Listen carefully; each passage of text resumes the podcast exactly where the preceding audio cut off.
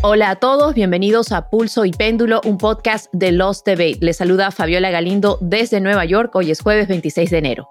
Y yo soy Carlos Curbelo aquí en Miami. Fabi, bienvenida de regreso. Cuéntame cómo pasaste esas vacaciones. De acuerdo a lo que vi por Instagram, muy bien.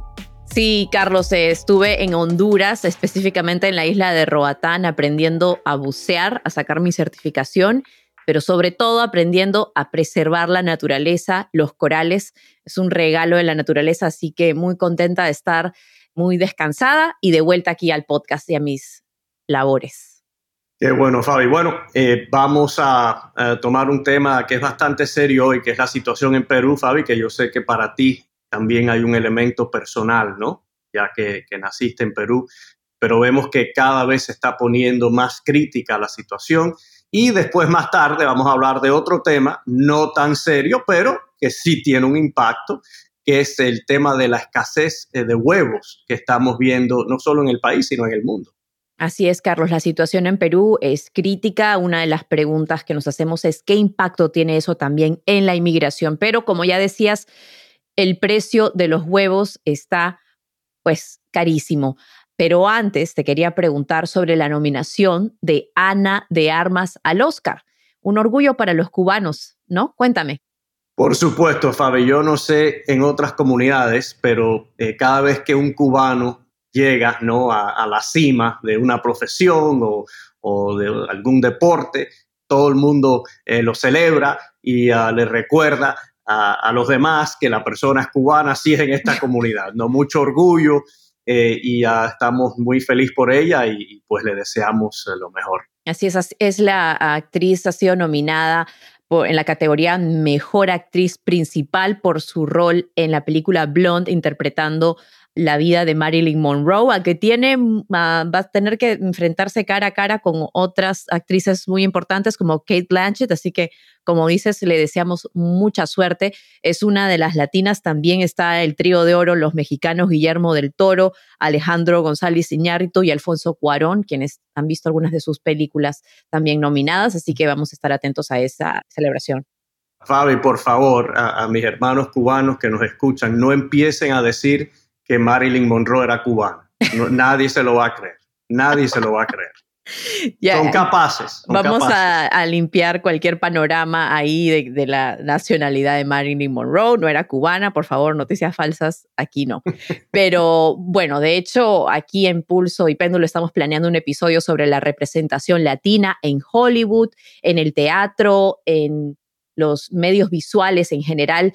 Ya les estaremos contando más, pero ahora sí vamos con el tema principal de hoy. ¡Dina asesina! ¡El pueblo te repudia! ¡Dina asesina! ¡El pueblo te repudia! ¡Dina asesina! Bueno, ahí escuchamos a algunos de los miles de manifestantes que han salido a las calles de todo Perú a exigir que la presidenta interina Dina Boluarte dimita y que se convoquen elecciones lo más pronto posible. Recordemos que las manifestaciones estallaron hace más de un mes, luego de que el entonces presidente Pedro Castillo fuera destituido y arrestado por tratar de disolver el Congreso y atentar un autogolpe de Estado. Desde entonces, unas 60 personas han muerto en el marco de las protestas, muchos de ellos durante enfrentamientos con la policía.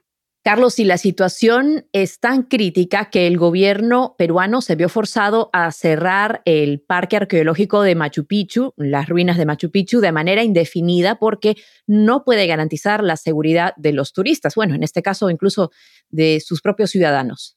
Y de hecho, también esta semana Boluarte intentó apaciguar las protestas. Escuchemos parte de su discurso. Llamo a mi querida patria a una tregua nacional para poder entablar las mesas de diálogo y mejor aún para poder fijar la agenda por cada región y desarrollar nuestros pueblos. Boluarte también pidió disculpas a algunos de los manifestantes por la fuerza desproporcionada que ha usado la policía, pero su llamado no logró calmar los ánimos, ya que las protestas continúan y muchos de los manifestantes dicen que ella no está realmente interesada en negociar Esto es lo que dice una de las manifestantes que ha estado en las marchas en los últimos días. Lo que enfurece más a la población es el discurso de la presidenta, quien en lugar de rechazar el comportamiento abusivo de la policía y buscar responsables políticos, lo que hace es eh, negar totalmente la autoría de las muertes, ¿no? culpando a asusadores o al terrorismo,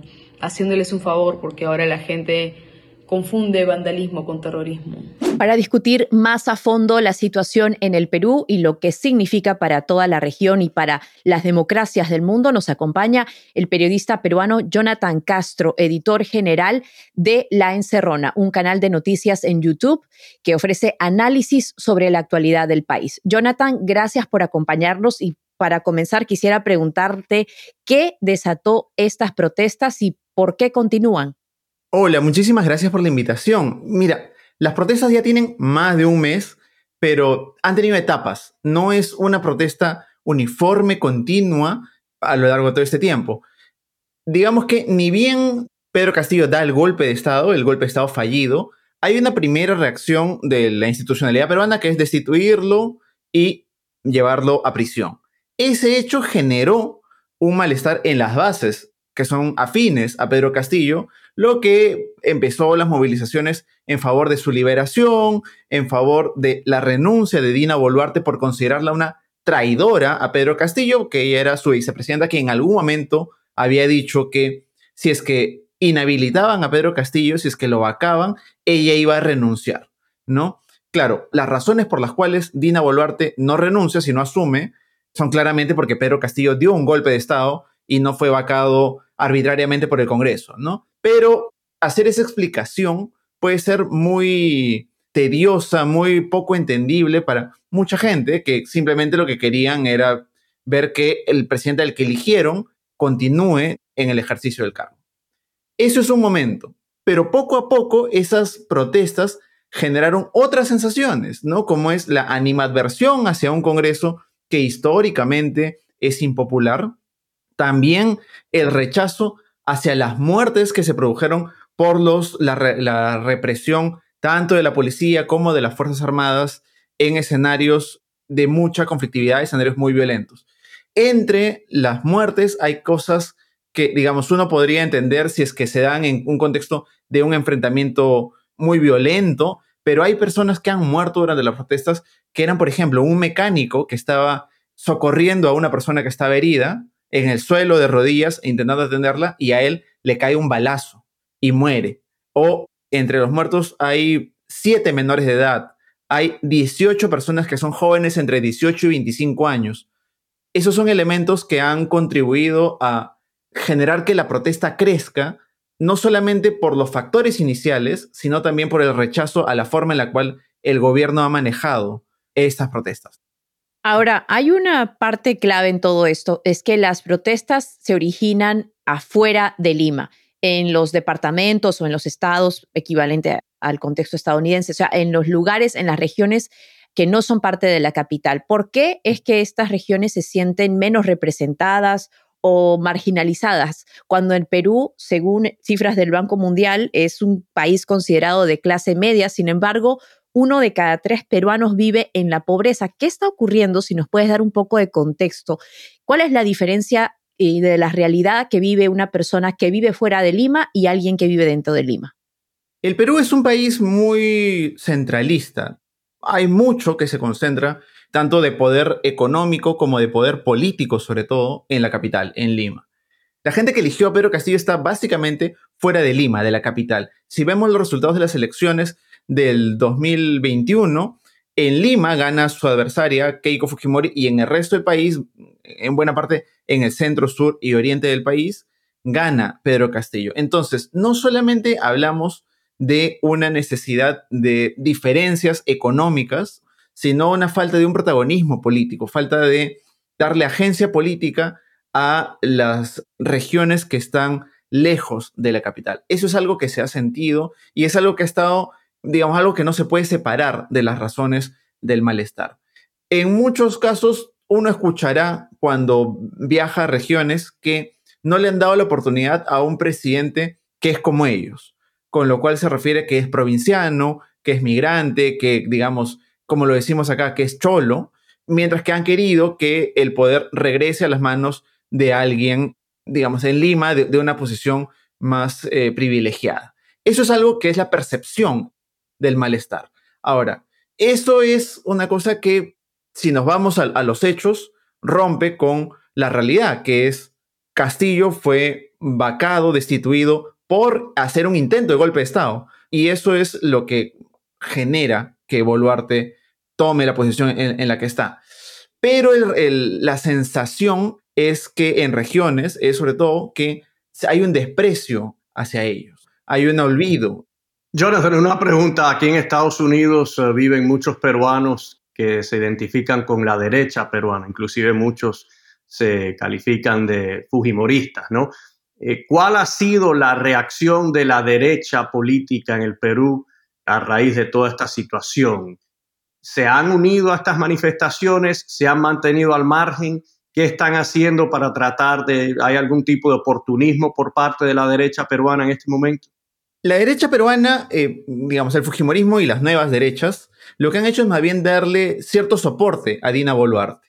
Han sido de los primeros que se han reunido con ella, ni bien eh, asume el cargo, y han sido los que han mantenido un discurso de hay que continuar con la mm, imposición del orden frente a los desmanes que se están haciendo en regiones, porque es cierto que en la protesta hay mucha protesta legítima, pero también hay mucho vandalismo, hay mucha violencia, hay muchos sectores infiltrados de industrias criminales como la minería ilegal, el narcotráfico que están presionando. También eso, es cierto. Eh, entonces, lo que ha hecho el Fujimorismo y, digamos, las derechas es más bien pasar a ser ahora un oficialismo con, de, darle soporte a, a, Dina Boluarte y de ser los que le dieron el voto de confianza, que es algo que es necesario acá, al primer ministro, Alberto Otárola, cuando se presentó ante el Congreso para explicar la política general del gobierno, ¿no?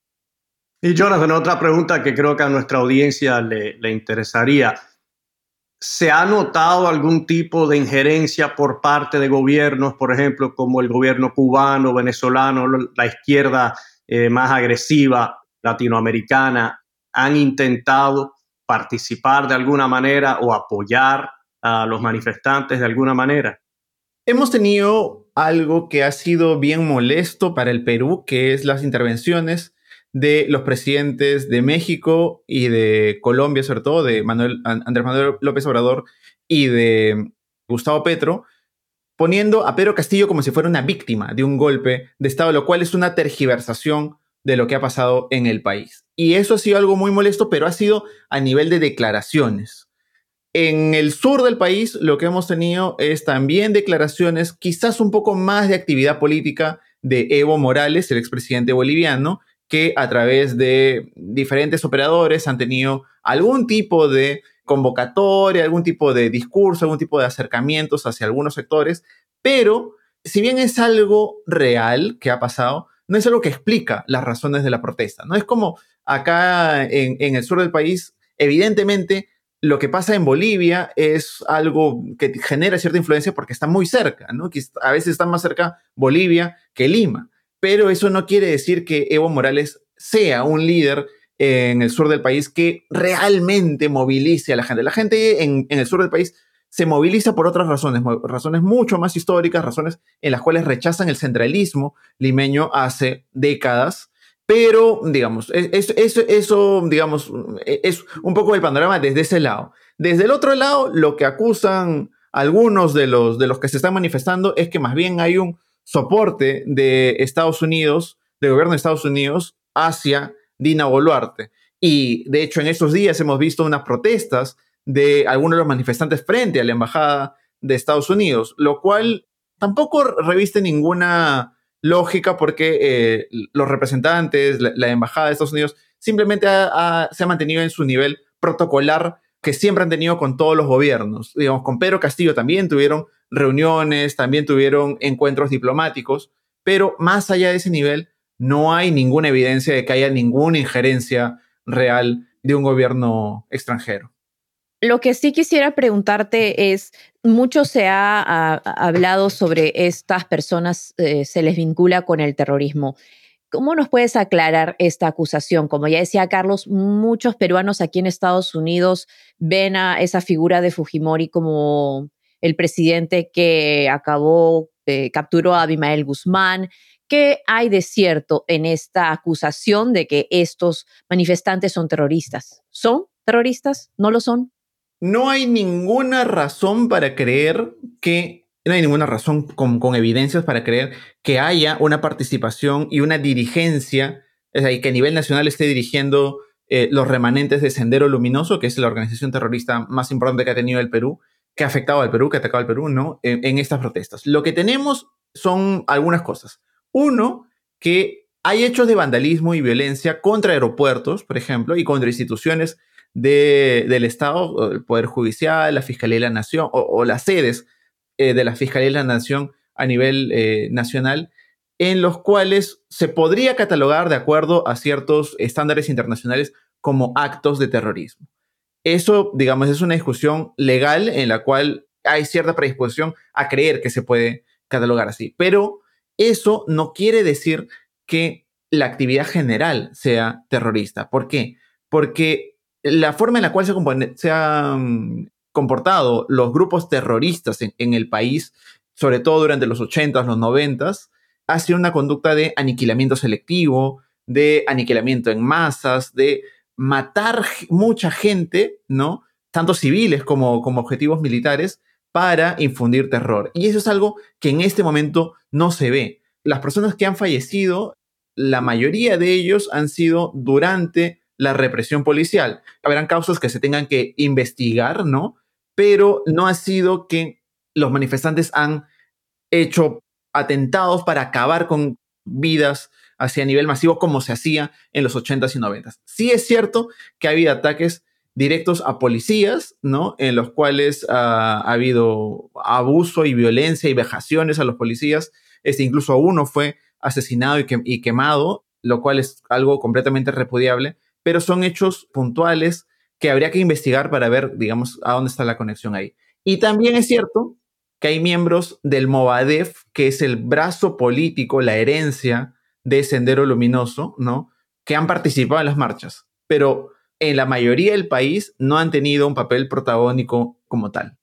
Eso es lo que me parece a mí, ¿no? Viéndolo desde lejos, como que es más que todo una protesta orgánica con demandas sociales eh, más allá de los atentados terroristas que vimos en la década de los 80, incluso a principios de los 90. Pero también quería preguntarte qué papel juega en toda esta crisis la corrupción. Obviamente, Perú no es el único país en la región que tiene problemas de corrupción, sin embargo, lidera la lista en las encuestas internacionales de cómo sus ciudadanos ven, por ejemplo, al Congreso, ¿no?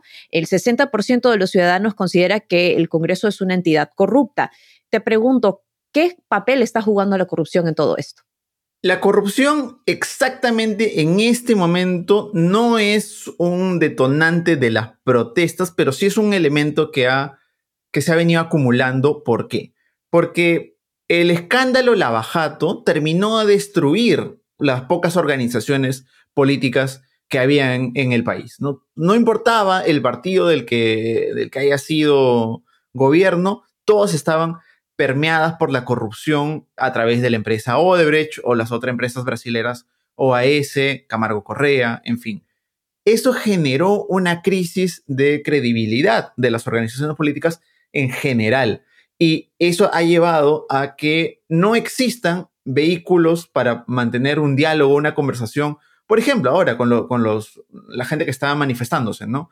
No existe un congresista que vaya a una región, ¿no? No existe un representante de un partido que vaya a una región y sea recibido para mantener un diálogo, porque a todos los acusan de, de corrupción. Hay un hecho que, que me llama mucho la atención sobre cómo la corrupción nos ha destruido, que si bien el 66% de los peruanos rechazó el golpe de Estado de Pedro Castillo, el 41% estaba a favor del cierre del Congreso, que había sido una medida arbitraria, ilegal, inconstitucional, pero aún así el Congreso es tan mal visto que 4 de cada 10 peruanos estaban dispuestos a, no importa, ¿no? Tal como, sea que se cierre porque lo consideran un, un nido de corrupción. ¿no? Y tal es el momento que el 88% de los peruanos en este momento está en contra del Congreso por esas acusaciones de corrupción y sobre todo porque también blindan a algunas personas acusadas de corrupción porque necesitan que el Congreso apruebe las acusaciones, ¿no? Claro, y eso, ¿no?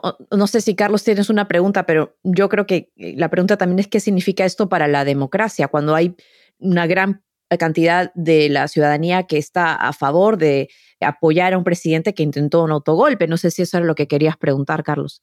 Sí, sí, precisamente.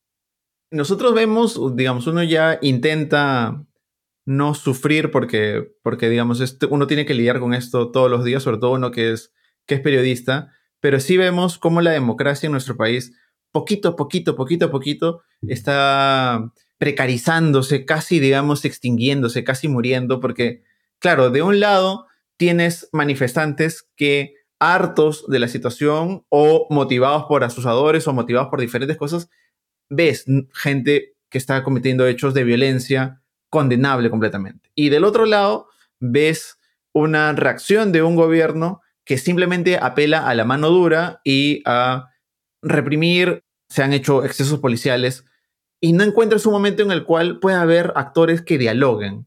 La cuestión se ha polarizado tanto que no existen agentes que vayan a entablarse en una mesa de trabajo y decir, mira, ¿sabes qué? Hay que darle una salida política a esta situación, porque es un problema político, no es un problema solamente de demandas sociales, ¿no? Es un problema en el cual hay una crisis en la cual la gente siente que no está representada también en sus autoridades, ¿no?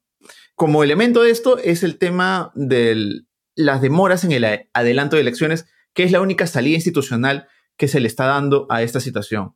Mientras que en el Congreso está la propuesta de adelantar las elecciones al abril del 2024, en las calles la gente pide que estas elecciones se hagan en un, tiempo más plazo, este mismo año, ¿no? Y hay un problema por lo cual los actores políticos no se ponen de acuerdo para hacer los mecanismos que sean necesarios, modificaciones legislativas, en fin, para acelerar ese proceso y darle una salida, una válvula de escape a toda la presión social que estamos viendo. Jonathan, una situación muy difícil en el Perú. Eh, le deseamos lo mejor a los peruanos. Es un bello país. La noticia aquí eh, del cierre de Machu Picchu dio un gran impacto, ¿no? Porque se sabe que ese es el gran tesoro nacional del Perú y muchas personas han estado comentando eh, sobre esta situación, específicamente porque se enteraron, ¿no? De, de cuán grave era la situación que se tuvo que cerrar ese importante parque nacional. Te agradecemos a ti tu tiempo y además queremos invitar a cualquier persona que le interese eh, saber más sobre este tema eh, a que visite eh, Encerrona, que es el canal de YouTube donde tú eres el editor general. pero muchas gracias por tu tiempo para esta edición de Pulso y Pen. Muchas gracias, Jonathan. Gracias a ustedes. Bueno, Fabi, ahora vamos a cambiar radicalmente, drásticamente de tema. Porque es que esta escasez de huevos ha dado lugar a todo tipo de chistes y memes en redes sociales. Por cierto, te sabes el chiste de la, señora mayor que va en un autobús o, en una guagua, como lo decimos nosotros en el Caribe. No me lo sé, pero quiero que me lo cuentes porque necesito esa levedad después de todo lo que hemos hablado con Jonathan. ¿Cuál es ese chiste de la señora que va en la guagua, en la guaguita? Pues va en, una guagua y está sentada y al lado, en el asiento de al lado, pone una caja, una cajita. Y ah, para el autobús entra un señor, se va a sentar en ese asiento y la señora mayor le dice, señor, por favor, cuidado con los huevos. Y ah, el señor la mira y le dice, mire, eso es una irresponsabilidad suya poner una caja de huevos en el asiento de un autobús. Eso está muy mal. Y la viejita lo mira y le dice, señor, no son huevos, son alfileres. Así que así comenzamos, eh, así comenzamos eh, esta discusión de lo que es una crisis chistosa, pero también seria, ¿no? Eh, más allá de lo cómico que pueda resultar todo este tema, les queremos explicar a qué se debe esta escasez y qué impacto económico está teniendo. Primero, eh, que estamos hablando de un aumento del 60% en el precio de los huevos desde diciembre del año 2021. 60%. mira, para una persona quizás de clase media, clase pudiente, esto no sea un gran inconveniente, pero hay muchas personas de bajos recursos en el país, personas, eh, familias inmigrantes, personas ¿no? que viven en, una situación muy apretada financiera y, esto para ellos sí representa un costo eh, muy importante. Ahora, ¿por qué? ¿Por qué ha sucedido esto? He leído todo tipo de teoría, algunos dicen que hay un cartel eh, que está controlando, manipulando el precio de los huevos. Bueno, la causa principal es la gripe aviar.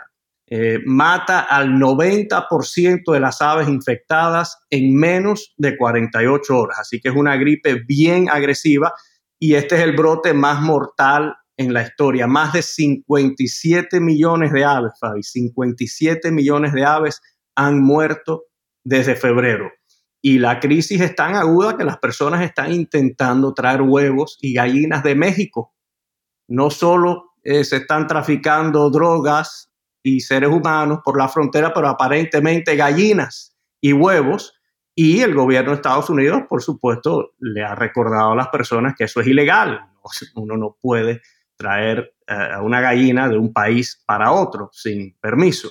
Así que es una situación, Fabi, que aunque es chistosa, yo creo que tenemos que analizarla bien. Eh, no sé qué piensas tú. Yo, para mí es un problema porque yo desayuno tres huevos todos los días. En mi casa me critican porque dicen que es demasiado y que si el colesterol, pero es que a mí me encanta. Y por cierto, por cierto, huevos orgánicos, porque yo nada, soy muy compasivo con las gallinitas y no me gusta. He visto, he visitado esas granjas donde tienen mil gallinas en, un espacio bien pequeño y me parece eso muy cruel.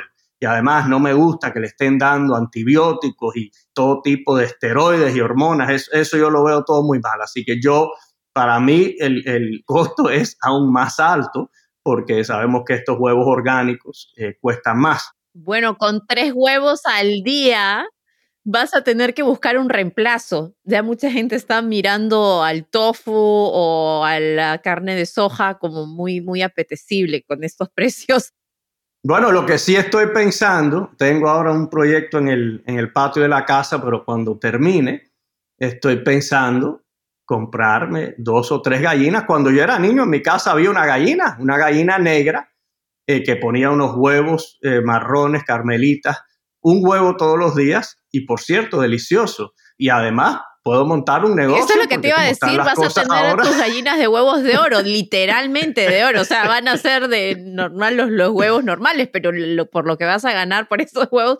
Regresando a tu chiste, más bien me hizo acordar mucho cuando usamos la palabra guagua, no tiene nada que ver con los huevos, pero la, en Perú guagua, guaguita es un bebé, un niño. Así que ah, imagínate cómo, cómo las palabras van cambiando en las regiones. Pero sí, eh, hay gente en este país que gana el salario mínimo federal es 7 dólares la hora y estamos viendo que la caja, la docena de huevos está costando hasta 12 dólares. O sea que uno tiene que trabajar casi dos horas para poder comprarse una caja de huevos. Ahora, para poner un poquito en contexto todo esto, como ya habías dicho al inicio, el precio de los huevos ha subido un 60% comparado al mismo periodo del año pasado. Y esto comparado con la gasolina, por ejemplo, la gasolina ha subido un 41%, o sea que por mucho que nos quejamos de la gasolina, los huevos están incluso subiendo más, también más que la margarina, que los pasajes aéreos. Esto, por supuesto, no podemos olvidarnos que se vive dentro del contexto de que todos los alimentos de la canasta básica en general han subido de precio debido a la inflación, debido a la falta de suministros, a los problemas con la cadena de suministros, lo que ya hemos visto durante la pandemia, la economía ha seguido, digamos, de una manera creciendo y la demanda también. Pero esto de los huevos, como decías, es específicamente por la gripe aviar que está viéndose. Es la peor que se ha visto en la historia de Estados Unidos, de acuerdo con el Departamento de Agricultura. Ahora, ¿ha ocurrido esto antes? Pues no de la misma manera y con los mismos factores, pero sí en el año 2015 vimos que al menos 50 millones de aves murieron debido a otro brote de la gripe aviar en Estados Unidos.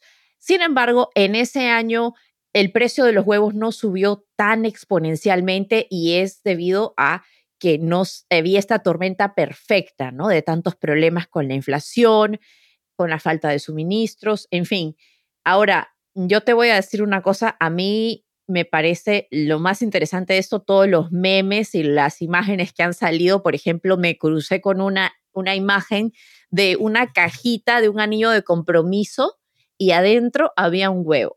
o sea, no sé si la viste, pero era, los productores han hecho una investigación súper, súper a detalle con todo lo que han encontrado. Luego había otro meme en el que, y ya, esto estoy tratando de ser un poco, traer levedad a un asunto serio, pero había otra imagen de cómo en el 2020 el papel higiénico era el equivalente a ser una persona rica y hoy en día tener huevos es el equivalente a tener mucho dinero, mucha fortuna, ¿no? Pero en realidad, Carlos, ¿cómo hacer, no? ¿Cuáles son las soluciones ante esto? Buscar otras opciones de desayuno. ¿Cuáles pueden ser esas opciones? Yo particularmente sí consumo huevos hervidos o fritos, pero no todos los días. Así que realmente, ¿qué crees tú que vas a hacer? Ahora, tú que consumes más que yo, ¿cómo vas a reemplazar ese alimento tan importante? Bueno, el gran beneficio del, del huevo es la proteína. Entonces lo que hay que buscar algo, no sé, el tofu tú mencionaste o algo que por la mañana, pero es que el huevo es, excepcional porque te da proteína sin ser como un bistec, una carne, algo que ya de más trabajo digerir, ¿no? Así que es una gran fuente de proteína y también de, omega 3, eh, que sabemos que es fundamental, pero por ejemplo, una, buena alternativa para mí sería el salmón, que a mí me encanta, el salmón también tiene proteína y es una una carne que sí es como que más aceptable en el plato de desayuno, ¿no? No es como un bistec, aunque hay personas, ¿no? Que desayunan con un bistec, por cierto, con, con, dos huevos, uno un bistec con dos huevos, eso es algo que yo por la mañana no, no sé, ni, ni me entra a la mente.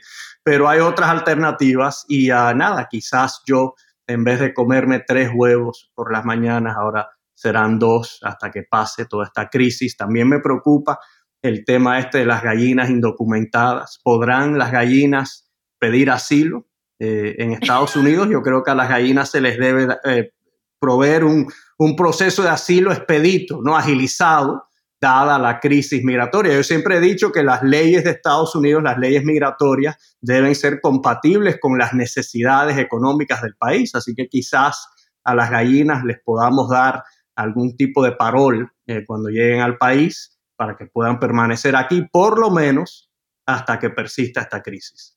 Pero es importante eso porque justamente el director de las operaciones en, el campo de parte de la patrulla fronteriza ha dicho, ha recordado que no declarar estos productos agrícolas puede resultar en multas o penalidades de hasta 10 mil dólares. Así que mire usted, paga 10 mil dólares en una multa o paga más por los huevos que tiene que comprar en el mercado. Ahí sí que creo que, que se ponen las cosas serias, ¿no? Pero la otra pregunta que, que te hago a ti es, ¿quién es responsable de, si es que hay algún responsable de solucionar este problema, ¿no? Porque había visto también que un grupo denominado Farm Action, que es un grupo liderado por granjeros en defensa de sus derechos, ellos están acusando a los productores de huevos de haber creado una alianza entre los productores para eh, de alguna manera lucrar de una crisis. ellos no necesariamente han presentado pruebas, solamente han escrito una carta a los oficiales del gobierno acusando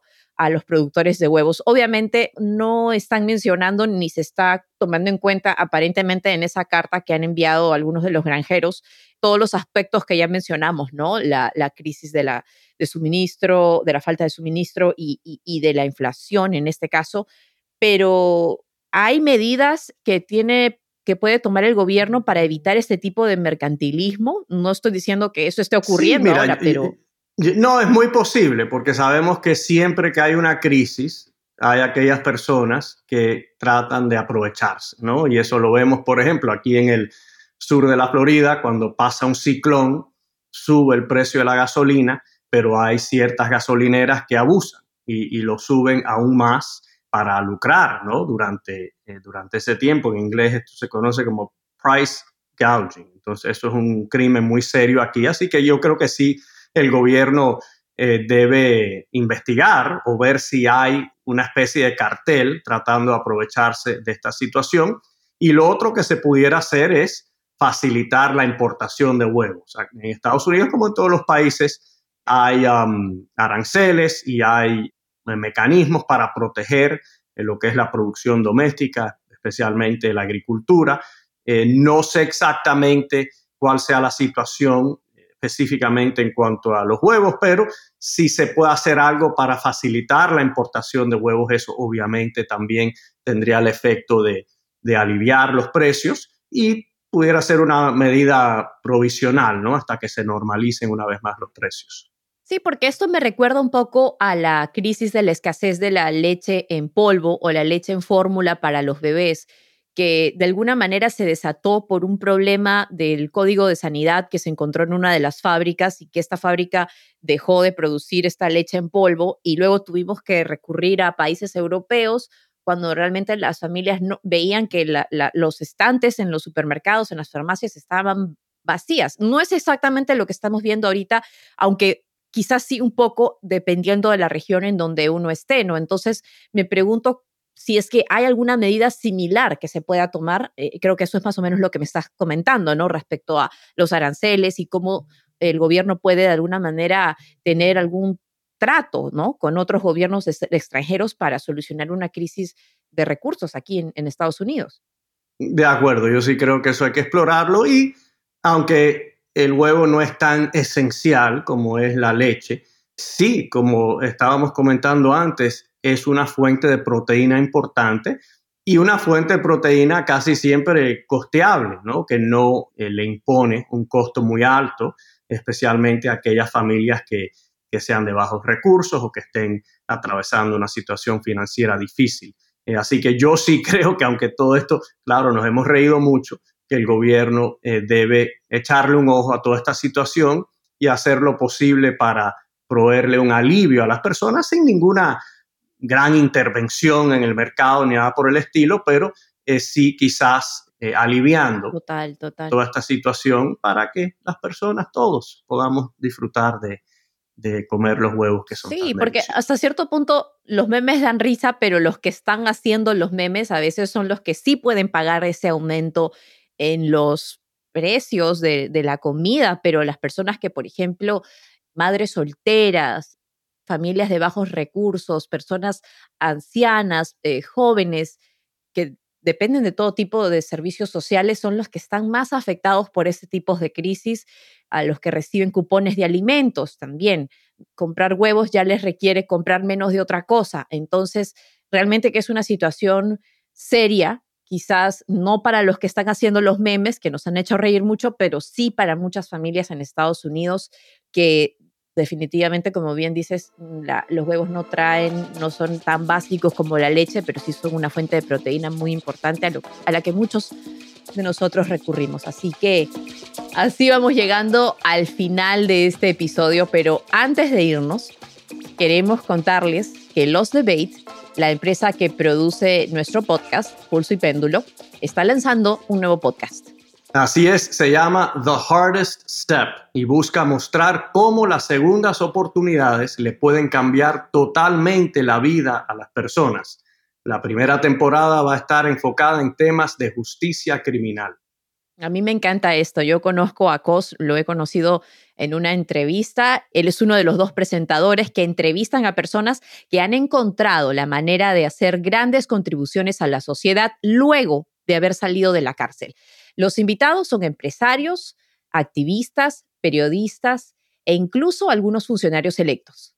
Y Fabi, por cierto, una de las últimas leyes que yo voté en el Congreso fue para darle oportunidades a las personas encarceladas que muchas veces cumplen sus sentencias y luego no tienen oportunidades, no saben qué hacer, no pueden encontrar empleo. Uno de los últimos proyectos de ley que se aprobó en la Cámara en el año 2018 de manera bipartidista, con apoyo abrumador por parte de ambos partidos, fue precisamente eh, sobre este tema. Así que le pedimos que, que, hagan sintonía, que apoyen esta importante iniciativa. El primer episodio sale el miércoles de la próxima semana.